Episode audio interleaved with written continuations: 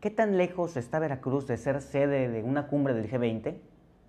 Bueno, primero que nada, la cumbre del G20 es un foro internacional que tiene como finalidad la cooperación económica, financiera y política entre los países que lo integran.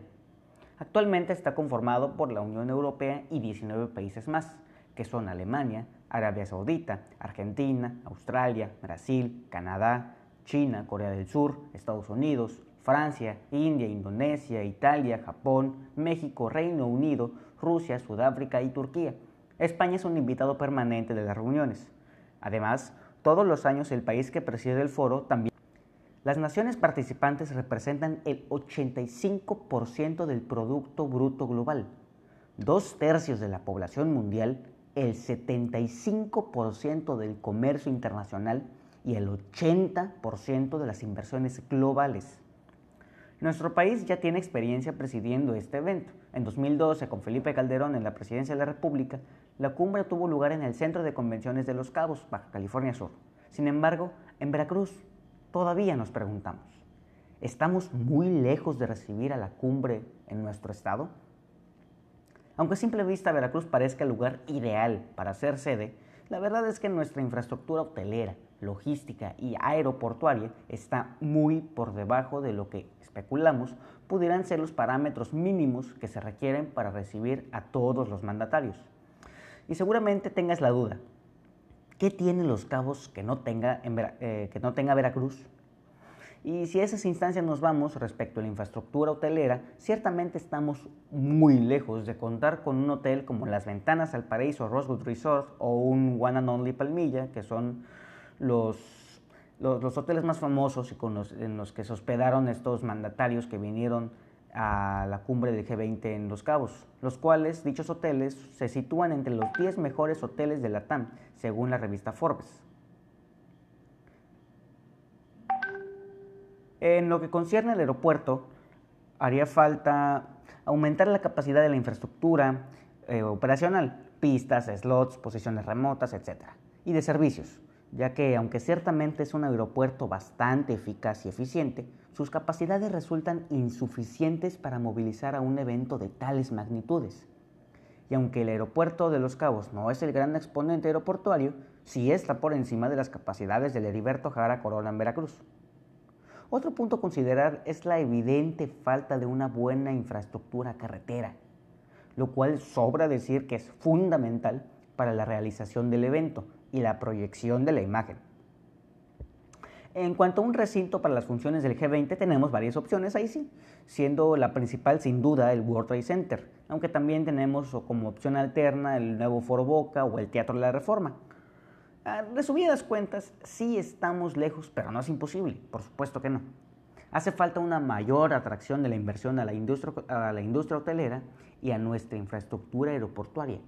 Y por lo que representa la cumbre, esa inversión sin duda sería bastante redituable para nuestra proyección turística y económica, lo que beneficia no solo a nuestro estado, sino también a todo el país. Manuel Ávila Camacho el conciliador que llevó a México a la Segunda Guerra Mundial. Manuel Ávila Camacho nació en Tezuitlán, Puebla, el 24 de abril de 1897. Fue el tercero de los nueve hijos de Manuel Ávila Castillo de ocupación campesino. Efectuó sus estudios primarios en el Liceo Tezuiteco, colegio laico que comenzó a tener renombre entre la sociedad de la región. No hizo estudios universitarios, pues la Revolución Mexicana apenas le permitió concluir sus estudios de bachillerato en la Escuela Nacional Preparatoria. Y fue con el estallido de la Revolución que él y su familia se vieron obligados a huir de su pueblo natal para establecerse en Puebla, donde su situación económica empeoró todavía más. Finalmente se trasladaron a la Ciudad de México y ahí pudo continuar con sus estudios en la escuela preparatoria antes mencionada. Siendo todavía un adolescente, Manuel Ávila se unió a la revolución contra el gobierno de Victoriano Huerta en Puebla. También se unieron a los, rebeldes sus hermanos Maximino y Rafael. En apenas seis años, Ávila Camacho alcanzó el grado de coronel y se le destinó al Estado Mayor de Lázaro Cárdenas, jefe militar del Estado de Michoacán, y posteriormente gobernador de la misma entidad. Cárdenas y Ávila Camacho se hicieron entonces buenos amigos, entre los años de la Guerra Cristera entre 1926 y 1929, Cárdenas combatió a los católicos en Michoacán y Jalisco. Mientras tanto, Maximino también peleaba contra los cristeros, pero su actitud era completamente la opuesta a la, de su hermano Manuel. Quemaba pueblos y pasaba las armas por los civiles. Manuel, Ávila alcanzó el grado de general de brigada después de combatir a los rebeldes escobaristas en 1929, bajo el el mando de Lázaro Cárdenas. En 1932 fue designado jefe militar del estado de Tabasco y durante el mandato de Lázaro Cárdenas cargo de secretario de Guerra y Marina. Mientras tanto, Maximino Ávila se convirtió en gobernador de Puebla en 1937. Al acercarse a las elecciones presidenciales de 1940, se vislumbraron dos posibles candidatos por el PRM, hoy PRI. Como posibles sucesores de Lázaro Cárdenas del Río, Francisco Mujica, mentor de Cárdenas y característico por su mano dura. Por otro lado, era el moderado y conciliador Manuel Ávila Camacho. Finalmente, el vencedor fue Ávila Camacho, electo presidente el 1 de diciembre de 1940 aunque eh, con, un indiscutible fraude electoral. En su gabinete coexistieron diversas fracciones, tanto cardenistas como revolucionarios y avilacamachistas. Con rapidez, se ocupó de conciliar entre los bandos y tranquilizar el país de cara a un conflicto mayor, la Segunda Guerra Mundial. El 13 de mayo de 1942, submarinos alemanes hundieron a dos buques petroleros mexicanos. Ocho, días después, México declaró la guerra a las grandes potencias del eje, apelando a la unidad nacional en estas circunstancias. Ávila Camacho reunió ante la multitud en el balcón de Palacio Nacional a todos los expresidentes vivos. La política económica de Ávila Camacho acorde a los países aliados, aportó materias primas para la producción de materiales de guerra y recibió a cambio tecnología, maquinaria y créditos. En ellos se cimbró la industrialización del país. También, con motivo de la guerra, logró establecer un pacto con los obreros. Se alejaron de huelgas y manifestaciones. Durante los años de su gobierno floreció la industria cinematográfica mexicana que vivió su época de oro. En, el, su sexenio se fundó el Instituto Mexicano del Seguro Social, IMSS, el Hospital de Cardiología, el Hospital Infantil y el Fondo de Cultura Económica. La red carretera se amplió, lo mismo con las redes de correos y telégrafos. Manuel Ávila Camacho entregó la presidencia de la República a Miguel Alemán Valdés en 1946. Se retiró de la vida política y, acompañado de su esposa, llevó una intensa vida social cuyo centro era su rancho La, Herradura. Murió en 1955. Manuel Ávila Camacho, el conciliador que llevó a México a la Segunda Guerra Mundial. Manuel Ávila Camacho nació en Tezuitlán, Puebla, el 24 de abril de 1897. Fue el tercero de los nueve hijos de Manuel Ávila Castillo de ocupación campesino. Efectuó sus estudios primarios en el Liceo Tezuiteco, colegio laico que comenzó a tener renombre entre la sociedad de la región. No hizo estudios universitarios, pues la Revolución Mexicana apenas le permitió concluir sus estudios de bachillerato en la Escuela Nacional Preparatoria. Y fue con el estallido de la Revolución que él y su familia se vieron obligados a huir de su pueblo natal para establecerse en Puebla, donde su situación económica empeoró todavía más. Finalmente se trasladaron a la Ciudad de México y ahí pudo continuar con sus estudios en la escuela preparatoria antes mencionada. Siendo todavía un adolescente, Manuel Ávila se unió a la revolución contra el gobierno de Victoriano Huerta en Puebla. También se unieron a los, a los rebeldes sus hermanos Maximino y Rafael. En apenas seis años, Ávila Camacho alcanzó el grado de coronel y se le destinó al Estado Mayor de Lázaro Cárdenas, jefe militar del estado de Michoacán, y posteriormente gobernador de la misma entidad. Cárdenas y Ávila Camacho se hicieron entonces buenos amigos. Entre los años de la Guerra Cristera entre 1926 y 1929, Cárdenas combatió a los católicos en Michoacán y Jalisco. Mientras tanto, Maximino también peleaba contra los cristeros, pero su actitud era completamente la opuesta a la, a la de su hermano Manuel. Quemaba pueblos y pasaba las armas por los civiles. Manuel, Ávila alcanzó el grado de general de brigada después de combatir a los rebeldes escobaristas en 1929, bajo el el mando de Lázaro Cárdenas. En 1932 fue designado jefe militar del estado de Tabasco y durante el mandato de Lázaro Cárdenas cargo de secretario de Guerra y Marina. Mientras tanto, Maximino Ávila se convirtió en gobernador de Puebla en 1937. Al acercarse a las elecciones presidenciales de 1940, se vislumbraron dos posibles candidatos por el PRM, hoy PRI.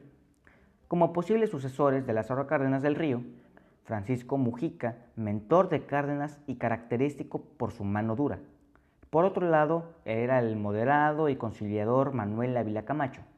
Finalmente, el vencedor fue Ávila Camacho, electo presidente el 1 de diciembre de 1940 aunque eh, con, un indiscutible fraude electoral. En su gabinete coexistieron diversas fracciones, tanto cardenistas como revolucionarios y avilacamachistas. Con rapidez, se ocupó de conciliar entre los bandos y tranquilizar el país de cara a un conflicto mayor, la Segunda Guerra Mundial. El 13 de mayo de 1942, submarinos alemanes hundieron a dos buques petroleros mexicanos. Ocho, días después, México declaró la guerra a las grandes potencias del eje, apelando a la unidad nacional en estas circunstancias. Ávila Camacho reunió ante la multitud en el balcón de Palacio Nacional a todos los expresidentes vivos. La política económica de Ávila Camacho acorde a los países aliados, aportó materias primas para la producción de materiales de guerra y recibió a cambio tecnología, maquinaria y créditos. En ellos se cimbró la industrialización del país. También, con motivo de la guerra, logró establecer un pacto con los obreros. Se alejaron de huelgas y manifestaciones. Durante los años de su gobierno floreció la industria cinematográfica mexicana que vivió su época de oro. En, el, su sexenio se fundó el Instituto Mexicano del Seguro Social, IMSS, el Hospital de Cardiología, el Hospital Infantil y el Fondo de Cultura Económica. La red carretera se amplió, lo mismo con las redes de correos y telégrafos. Manuel Ávila Camacho entregó la presidencia de la República a Miguel Alemán Valdés en 1946. Se retiró de la vida política y, acompañado de su esposa, llevó una intensa vida social cuyo centro era su rancho La, Herradura. Murió en 1955. Manuel Ávila Camacho, el conciliador que llevó a México a la Segunda Guerra Mundial. Manuel Ávila Camacho nació en Tezuitlán, Puebla, el 24 de abril de 1897. Fue el tercero de los nueve hijos de Manuel Ávila Castillo de ocupación campesino. Efectuó sus estudios primarios en el Liceo Tezuiteco, colegio laico que comenzó a tener renombre entre la sociedad de la región. No hizo estudios universitarios, pues la Revolución Mexicana apenas le permitió concluir sus estudios de bachillerato en la Escuela Nacional Preparatoria. Y fue con el estallido de la Revolución que él y su familia se vieron obligados a huir de su pueblo natal para establecerse en Puebla, donde su situación económica empeoró todavía más. Finalmente se trasladaron a la Ciudad de México y ahí pudo continuar con sus estudios en la escuela preparatoria antes mencionada. Siendo todavía un adolescente, Manuel Ávila se unió a la revolución contra el gobierno de Victoriano Huerta en Puebla. También se unieron a los, a los rebeldes sus hermanos Maximino y Rafael. En apenas seis años, Ávila Camacho alcanzó el grado de coronel y se le destinó al Estado Mayor de Lázaro Cárdenas, jefe militar del estado de Michoacán, y posteriormente gobernador de la misma entidad. Cárdenas y Ávila Camacho se hicieron entonces buenos amigos. Entre los años de la Guerra Cristera entre 1926 y 1929, Cárdenas combatió a los católicos en Michoacán y Jalisco. Mientras tanto, Maximino también peleaba contra los cristeros, pero su actitud era completamente la opuesta a la, a la de su hermano Manuel. Quemaba pueblos y pasaba las armas por los civiles. Manuel, Ávila alcanzó el grado de general de brigada después de combatir a los rebeldes escobaristas en 1929, bajo el mando, el mando de Lázaro Cárdenas. En 1932 fue designado jefe militar del estado de Tabasco y durante el mandato de Lázaro Cárdenas, cargo de secretario de Guerra y Marina. Mientras tanto, Maximino Ávila se convirtió en gobernador de Puebla en 1937. Al acercarse a las elecciones presidenciales de 1940, se vislumbraron dos posibles candidatos por el PRM, hoy PRI. Como posibles sucesores de Lázaro Cárdenas del Río, Francisco Mujica, mentor de Cárdenas y característico por su mano dura. Por otro lado, era el moderado y conciliador Manuel Ávila Camacho. Finalmente, el vencedor fue Ávila Camacho, electo presidente el 1 de diciembre de 1940, aunque con, una eh, un indiscutible fraude electoral. En su gabinete coexistieron diversas fracciones, tanto cardenistas como revolucionarios y avilacamachistas. Con rapidez, se ocupó de conciliar entre los bandos y tranquilizar el país de cara a un conflicto mayor, la Segunda Guerra Mundial. El 13 de mayo de 1942, submarinos alemanes hundieron a dos buques petroleros mexicanos. Ocho, días después, México declaró la guerra a las grandes potencias del eje, apelando a la unidad nacional en estas circunstancias. Ávila Camacho reunió ante la multitud en el balcón de Palacio Nacional a todos los expresidentes vivos. La política económica de Ávila Camacho acorde a los países aliados, aportó materias primas para la producción de materiales de guerra y recibió a cambio tecnología, maquinaria y créditos. En ellos se cimbró la industrialización del país. También, con motivo de la guerra, logró establecer un pacto con los obreros. Se alejaron de huelgas y manifestaciones. Durante los años de su gobierno floreció la industria cinematográfica mexicana que vivió su época de oro. En, el, su sexenio se fundó el Instituto Mexicano del Seguro Social, IMSS, el Hospital de Cardiología, el Hospital Infantil y el Fondo de Cultura Económica. La red carretera se amplió, lo mismo con las redes de correos y telégrafos. Manuel Ávila Camacho entregó la presidencia de la República a Miguel Alemán Valdés en 1946.